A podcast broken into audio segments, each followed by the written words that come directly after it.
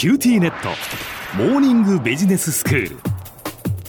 今日の講師は九州大学ビジネススクールで企業戦略がご専門の目代武史先生です。よろしくお願いします。よろしくお願いします。先生前回から定額制ビジネスについてお話しいただいてましてまあ定額制ビジネスといってもいろいろあって大きく4つのパターンに分けられるよというお話でしたよね。そうですね、はい。提供するものがまさに物理的なものなのか、うん。あるいはサービスなのかあるいはそれを消費するのか利用するのかということでこの2つの軸を組み合わせると物を消費するパターン物を利用するパターンサービスを利用するパターンそしてサービスを消費するパターンということでこう4つの分類があるわけです。えええで前回は物を消費するパターンについてお話ししたのでええ今回は物を利用するケースについて考えていきたいと思いますわ。かりました。まあ消費するっていうのは結局なくなってしまうものですけど、利用するっていうことはそのもの自体はなくならないものっていうそういうことことですよね。なんですね。はい。まあ、例えばこの洋服の定額レンタルっていうとこうエアークローゼットっていうサービスがありますがユーザーさんに洋服をレンタルしたからといってその洋服がなくなるわけじゃないですね。あのネクタイのレンタルである貸し借りだとか、高級バッグの定額レンタルであるラクサスいずれも物を貸し出してまたそれを何回もこう再利用していくとうんいう点にポイントがあります。はい。でこの種類のサービスは非常にいろんなバリエーションがありまして、ええ例えばあの住宅関係で言いますとマンションだとかアパートの賃貸物件というのはこれはもともと物を利用するっていう定額制ビジネスの古典事例とおお、なるほど。確かにそうですね。何回も何回も同じ部屋をいろんな人に使っていただくええといえうことですよね。で最近のサービスで言いますと都会だとか地方の、まあ、複数の住居に定額で住み放題というサービスを提供している、まあ、アドレスというものもあります。でその他にも車の定額レンタルサービスもありまして、はい。トヨタ自動車が最近、えー始めた新車のサブスクサービスヒントっていうのがあるんですね。その他にもスポーツジムの月会員であったりそれから絵画のサブスクそれからセルフエステの、えー定額制など、まあ、いろんな事例があります。はい。でこうしたものを利用するパターンのお客さんにとってはメリット一体どんなことがあるでしょう？そうですね。いろいろ考えられそうですけれども。まあ、一つは利便性ということでしょうかね。ええ利用のたびに商品を選んで代金を計算して支払いをするというのは、まあ、案外面倒ですよね。うん。それからお金を支払うという行為には、まあ、一種のこうストレスというか罪悪感も伴うことがありますんで、うん定額制にすることによってこのストレスを伴う購入の判断も、まあ、1回で済むと、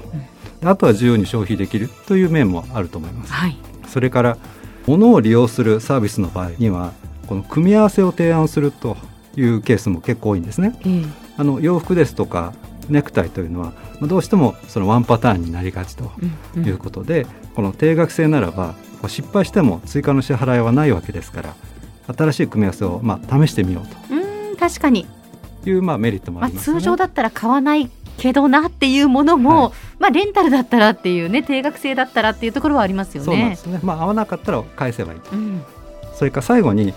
物を所有するわけではないので好みの変化ですとかライフスタイルの変化に応じて柔軟に利用するものを変えられるという点もメリットだと思います。うんでは事業者側から見るとこの定額制を成功させるためのポイントはどんなところにあるでしょう？はいまず同じ定額制ビジネスでも物を消費するパターンと決定的に違うのがサービスの対象であるものを繰り返し利用するという点なんですね。うんこれはまあファッションのサブスクであっても車の定額レンタルでもあるいはこうサブスク型のセルフエステだとか、まあ、そういったいろんなサービスありますけれども全て同じなんですね。えええあの物の定額レンタルではこの貸し出し対象となるものあるいは賃貸物件だとか車洋服やネクタイ、まあ、そういったものを、えー事業者が用意する必要があるんですね、はい。まあ、つまりこれは事業者から見ると固定費と言えるわけです。うん。ですが、まあ、お客さんに繰り返し利用してもらうことによってこの固定費を希釈していくと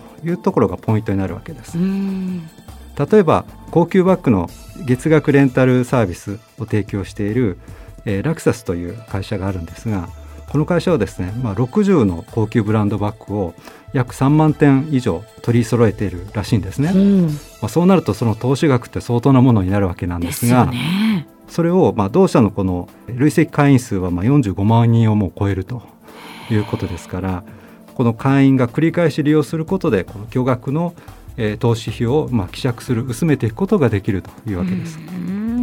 もう一つ重要な点はお客さんのこの利用履歴に基づいてサービスを最適化していくということです。はい、特にファッション系の定額制サービスではこれが重要になってきます。ほうほう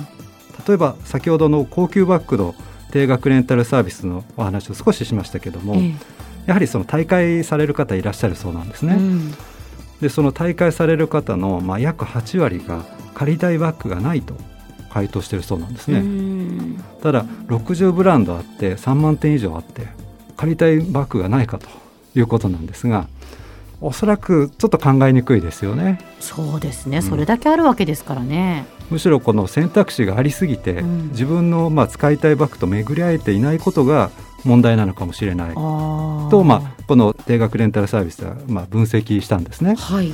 でそこでこの会社では定期的にアプリ上で風景などの画像を表示して、うん、その好き嫌い答えてもらうとそれと過去の利用履歴などと組み合わせて人工知能を用いて自動的におすすめのバッグを表示すると、まあ、こういったことをやってるんですね。なるほど、まあ、そこは AI の利点ですよね。そうですね、まあ、大量のデータを持ってるならではの利点だと思います。うん、そして3つ目に、まあ、これすべてのパターンに当てはまるわけではないんですが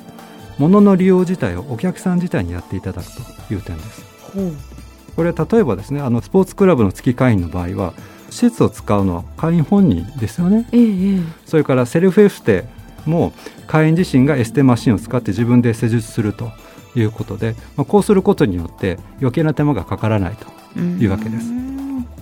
では先生今日のまとめをお願いします。はい、定額制ビジネスの第2のパターンとして物の利用を定額で提供するビジネスについてお話ししました。物の消費との違いは提供するものが使用すると消えてなくなるものではなくて繰り返し使うことができる資産だという点です。この資産を繰り返し利用することによって固定費を薄めていくこと。提供するものの適正な組み合わせを提案し続けること。利用の労力自体は顧客自身にやっていただくといったことが事業者側のポイントとなってきます。今日の講師は九州大学ビジネススクールで企業戦略がご専門の木大武文先生でした。どうもありがとうございました。ありがとうございました。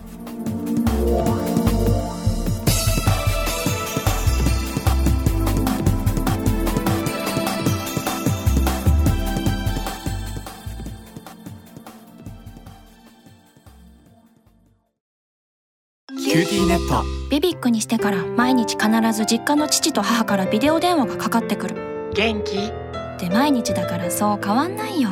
痩せたか？って毎日だからそんなに変わってないって。早く子離れしてくれ。暖かさとつながっている。九州のネットは BBIQ